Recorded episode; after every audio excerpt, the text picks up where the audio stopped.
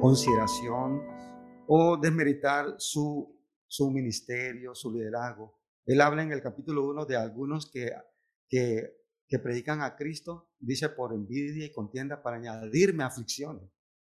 Pero él dice, no se preocupen. Así que lo que ellos estaban haciendo, esos malos líderes, esos malos hermanos, estaban haciendo para dañar la integridad, la vida, el liderazgo del apóstol Pablo, él dijo, no, no se preocupen. Quizá hay personas que van a estar interesadas en dañar su reputación, pero eso no debe preocuparlo. Bueno, Pablo dijo, no, no, no se preocupen, no estén afanados por eso. También estaba pasando por un momento de mucha necesidad material. Recuerda que al final él dijo, gracias hermanos por haberme enviado esto. Eh, en verdad lo necesitaba, él estaba pasando por necesidades materiales es decir, él dijo, sé vivir en escasez y vivir en abundancia. En todo y por todo estoy hecho. Así que él estaba pasando por una crisis económica. ¿Y qué dijo él cuando, cuando pasaba por crisis económica? No se afanen, no se preocupen. Entonces, el que está en necesidad nos dice a quizás los que no tenemos necesidad, que no nos preocupemos. También eh, habla de Epafrodito, que era un compañero de él en la obra, y él, el Epafrodito era el que ministraba las necesidades que él tenía con los hermanos de Filipo. Y él dice en la carta que Epafrodito estaba muy enfermo y que estaba hasta a punto de morir. Y eso sí le añadía, más aflicción. Pero Pablo dice en su carta, no se preocupen. A pesar de que su gran compañero de trabajo estaba así, casi a punto de morir, él pudo decir, no se preocupen. ¿Y qué decir? Como acabamos de leer ahorita. Él dice, ruego a Evodia Sinti que, que sean de un mismo sentir en el Señor. Entonces él estaba preocupado porque en la iglesia había, había problema entre los hermanos. Y él dice, le dice al hermano Clemente o al hermano que le quiere, por favor, ayúdate a estas hermanas, que no anden peleándose. Y es una, para Pablo, siendo el fundador de esta iglesia, el que había dado, podemos decir, el que había dado a luz a esta iglesia, él amaba y él veía a estos hermanos en problema y eso sí era una razón para estar triste. Pero él dijo, no se preocupen. Entonces, hablando sobre la preocupación o el afán, bueno, Pablo nos enseña que debemos cambiar nuestras preocupaciones por oraciones. Eso es lo que nos dice. Dice, no se preocupen, más bien oren. Entonces, él nos, él nos está dirigiendo, nos está enseñando, instruyendo que no debemos preocuparnos, sino que debemos orar. Entonces, la pregunta que hago es Hermano, cuando usted está preocupado, quiere dejarse preocupar, entonces ore. Porque la solución a la preocupación es la oración. Entonces, cuando estamos preocupados o estamos súper preocupados, entonces oremos más. Si estamos preocupados, oremos. Y si estamos súper preocupados, pues oremos más. Y etcétera, ¿no? Entonces, cuando nosotros vemos que la, la preocupación se está apoderando de nosotros, es el momento de tomar un tiempo para, para orar. En Lucas capítulo 10, versos 39 al 41, se registra la visita del Señor a, una, a, unas hermanas llamadas Marta y María. Y él dice lo siguiente, que Marta tenía una hermana que se llamaba María, la cual sentándose a los pies de Jesús oía su palabra, pero Marta se preocupaba por muchos quehaceres, y yo tengo subrayado esa palabra, o esas palabras muchos quehaceres y le sugiero que la subraye. Dice, se preocupaba con muchos quehaceres, Marta. Y acercándose dijo, Señor, ¿no te da cuidado que mi hermana me deje servir sola? Dile pues que me ayude. Respondiendo Jesús le dijo, Marta, Marta, afanada, preocupada, ansiosa y turbada estás con muchas cosas. Esas otras dos palabras las tengo subrayadas. Muchas cosas. ¿Por qué? Porque lo que, lo que es el afán, o, porque todo esto tiene relación, afán, ansiedad, preocupación, todos estos términos son síntomas similares. Y lo que sucede cuando estamos así es que en verdad la palabra significa tener una mente dividida. Porque una persona preocupada no está preocupada por un problema, sino que hay tantas cosas en su mente que no puede resolver ninguno. Y eso es lo que le causa el conflicto, porque está tan llena de cosas su mente que no sabe qué hacer, porque no entiende que los problemas se solucionan uno por uno. Entonces, pero cuando deja pasar un problema y viene otro problema y viene otro problema y se van acumulando, eso es lo que produce la ansiedad. Cuando la mente está tan saturada de ideas, de pensamiento, está dividida. No puede concentrarse en, un sola, en una sola situación. Y no puede cumplir nada a la vez. No puede. Y eso es lo que, es, lo que pasa con la preocupación. Entonces, la preocupación es cuando la mente se satura con tantas cosas que es imposible poder concentrarse en una sola, lo que hace que la persona sea ineficiente, sea inefectiva, logrando muy poco o casi nada de productividad en su vida personal. Entonces, por eso el Señor dijo sobre Marta que estaba llena de muchos quehaceres. ¿No te entonces ahora? Ella estaba con su mente, estaba llena de ansiedad porque tenía muchas cosas en su mente en ese momento. Y ella no podía cumplir, quería hacerlo todo. Pero llegó un punto de, como dirían hoy, se estresó tanto, o sea, se preocupó tanto porque no podía, podía controlar y hacer todo lo que tenía en, su mente hacer, que fue, que fue a amonestar al Señor. Señor, ayude, dile a mi hermana que me ayude. Y el Señor en vez, en vez de aprobar su solicitud, más bien, le dio una reprensión muy suave, muy tierna. Le dijo, el problema es que tiene muchas cosas. Y eso es lo que nos sucede a nosotros. Hay muchas cosas que te han turbado tu mente por la que estás afanada. Así que el Señor dijo respecto a aquellos que oyen la palabra de Dios, pero no producen efecto duradero en su vida, la enseñanza, o la predicación, quizás muchos hermanos de, nuestra iglesia están pasando por esa situación, porque escuchan la palabra, pero no vemos que surte un efecto permanente. Es decir, en el momento como la semilla que cayó entre las, eh, las espinas, los espinos, dice que por un momento ya la semilla dio su retoño, pero pronto se secó porque no pudo crecer debido a, que le asfixiaron las, las otras plantas, no la dejaron crecer. Ahora, el Señor usó esta parábola para decir que así sucede cuando la gente escucha la palabra de Dios y, que los afanes de la vida le asfixian a tal punto que no permiten que su vida cristiana sea fructífera. Si lo leo, dice, Ah, la que cayó entre espinos, estos son los que oyen, pero yéndose son ahogados por los afanes. ¿Qué hace el afán en el cristiano? Lo ahoga, espiritualmente lo ahoga. Dice que yéndose porque se están tan llenos de tantas cosas en su vida que se asfixian ¿Y qué sucede cuando se asfixian? No pueden producir nada. Porque lo que hace la preocupación es que nos hace inefectivo en, en todas las áreas de nuestra vida, nos hace inefectivo. No solo en, el campo, en el campo de, lo secular, sino en lo espiritual también. Y esto en verdad que el Señor lo está usando porque eso es lo que sucede en la vida natural. Una planta que está sembrada en medio de otras plantas no crece y termina secándose. Eso es en el campo natural. Y el Señor usaba eso para hacer, hacer una comparación con la vida real de nosotros. Y digo que cuando estamos llenos de tantos afanes, terminamos siendo infructíferos.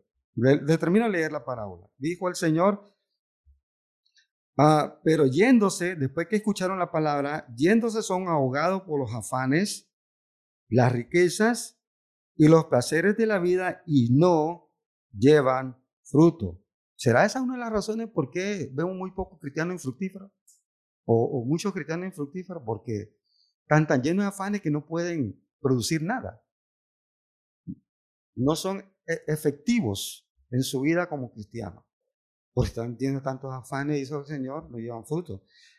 Así que no pueden, de pronto en el momento de la predicación, si hacen decisiones en su corazón, hacen resoluciones, sí Señor, este año ahora sí voy a, a cumplir. Los años pasados yo no he cumplido, pero este año sí lo voy a hacer. Señor, me comprometo. Y de pronto hay resoluciones en el corazón. Pero después que se van, vuelven sus afanes normales y ahogan todo aquello que habían, habían pensado hacer y ahogan sus decisiones.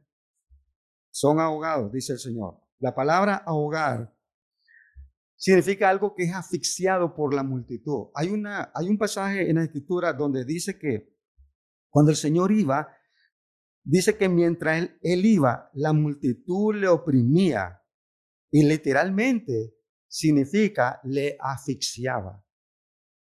Porque la gente estaba por encima de él, que él estaba ahogándose por la multitud. Y los muchos afanes y compromisos terrenales van a terminar asfixiando la fe de nosotros y seamos improductivos. Y eso es lo que quizás está sucediendo hoy. Los afanes nos están asfixiando nuestra fe.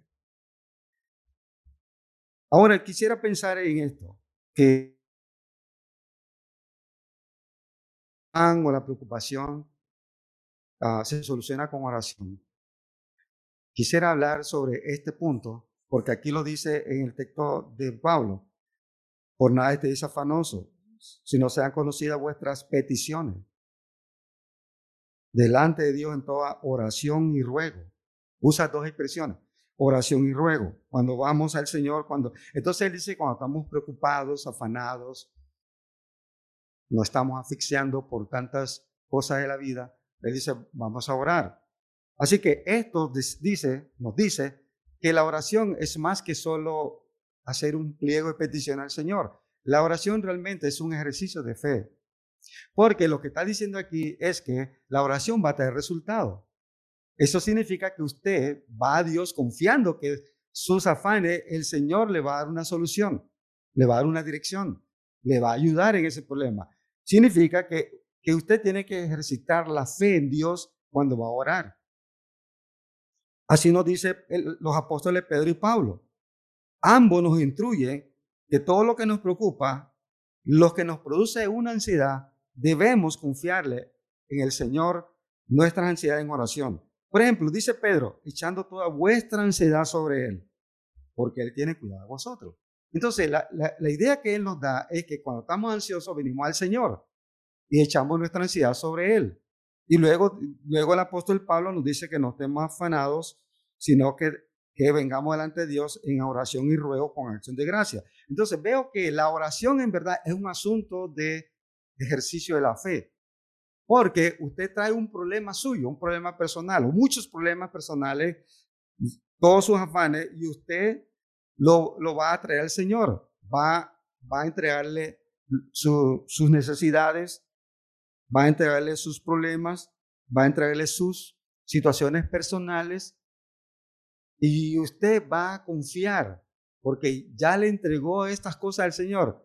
Usted va a esperar y va a confiar que Dios, porque Él es fiel, porque Él es bueno, porque Él es poderoso y porque Él le ama a usted, porque usted es su hijo, Él le va a ayudar. Entonces realmente es un ejercicio de fe. Usted viene porque confía que Dios va a hacer algo al respecto. Es un asunto de fe. Dice en Lucas 12, 29 al 31, vosotros no os preocupéis por lo que habéis de comer ni por lo que habéis de beber, ni estéis en ansiosa inquietud, afanado, preocupado. Porque todas estas cosas buscan la gente del mundo, pero vuestro Padre sabe que tenéis necesidad de estas cosas. Así que Él dice, ¿Por qué se preocupan? Tráiganme sus preocupaciones a mí, yo voy a cuidar de ustedes. Pero, dijo el Señor, pero en ese, en ese aspecto, ustedes me traen sus preocupaciones a mí, yo voy a atender sus, sus situaciones, sus problemas, yo los voy a atender, pero también ustedes tienen que atender mis situaciones o las cosas que tienen que ver con el reino de Dios, porque él termina diciendo, más buscar el reino de Dios y todas estas cosas os serán añadidas. Así que el Señor está diciendo que no debemos permitir que nuestros afanes o preocupaciones eh, nos priven de tener una buena relación con Dios, que no debemos dejar que estas cosas nos priven de tener una buena relación con Dios, sino que más bien debe impulsarnos, deben llevarnos a tener una buena relación con Dios, porque si cada vez que estamos preocupados vamos a ir a, Dios en oración, esto va a ser bueno, ¿no? Vamos a, entender que tengo un problema en mi vida, lo llevo en oración y esto me va a ayudar a crecer en fe. Entonces lo que está diciendo el Señor, que cuando estemos en estas situaciones, esto nos va a acercar a Él y debe acercarnos a Él. Y Él va a tomar las situaciones de nuestra vida para ayudarnos. Y lo que va a producir el Señor es que cuando nosotros le entreguemos nuestras situaciones personales a Dios, Él nos va a dar su paz. Ese es el, se, puede decir que usted se da cuenta que, usted en verdad le ha confiado su problema a Dios cuando usted experimenta la paz de Dios interiormente. Cuando no es así, voy a ponerle el caso, que cuando usted viene a Dios en oración y usted le ha, echado le ha contado sus problemas a Dios, pero usted sigue preocupado, entonces usted no ha ejercitado fe. Usted solo, usted solo le ha contado sus problemas, pero usted no ha confiado en el Señor. Es una gran diferencia. Y es, creo que es lo que muchos cristianos hacen. Le cuentan su problema a Dios, pero no ejercitan fe en Él. Porque después de compartirle sus problemas, siguen preocupados y no hay paz. Pero el Señor dice que cuando nosotros traemos nuestros afanes al Señor en oración, él nos va a dar su paz. Y este es el resultado de que en verdad hemos confiado en nuestro problema a Dios. Le hemos puesto nuestras necesidades a Dios, ahora Él va a cuidar de mis necesidades. Y usted está lleno de la paz del Señor. ¿Por qué? Porque cuando usted confía en la provisión de Dios, en lugar de preocuparse por sus problemas, entonces usted va a experimentar su, la paz de Él. Eso, eh, eso es lo que sucede. La paz es ausencia de preocupación. Así que si, eh, si yo he orado al Señor, ya no voy a estar más preocupado, sino más bien voy a tener paz, que significa ausencia de preocupación. Por ejemplo, cuando la mujer que tenía 12 años de estar enferma de su hemorragia ella vino al Señor y ella tocó su manto y ella fue nada. El Señor le dijo, ve en paz. Lo que le quiso dar a entender es que ya no te vas a seguir preocupando por tu problema. Yo te lo resuelvo. O yo te lo resolví. Eso es paz.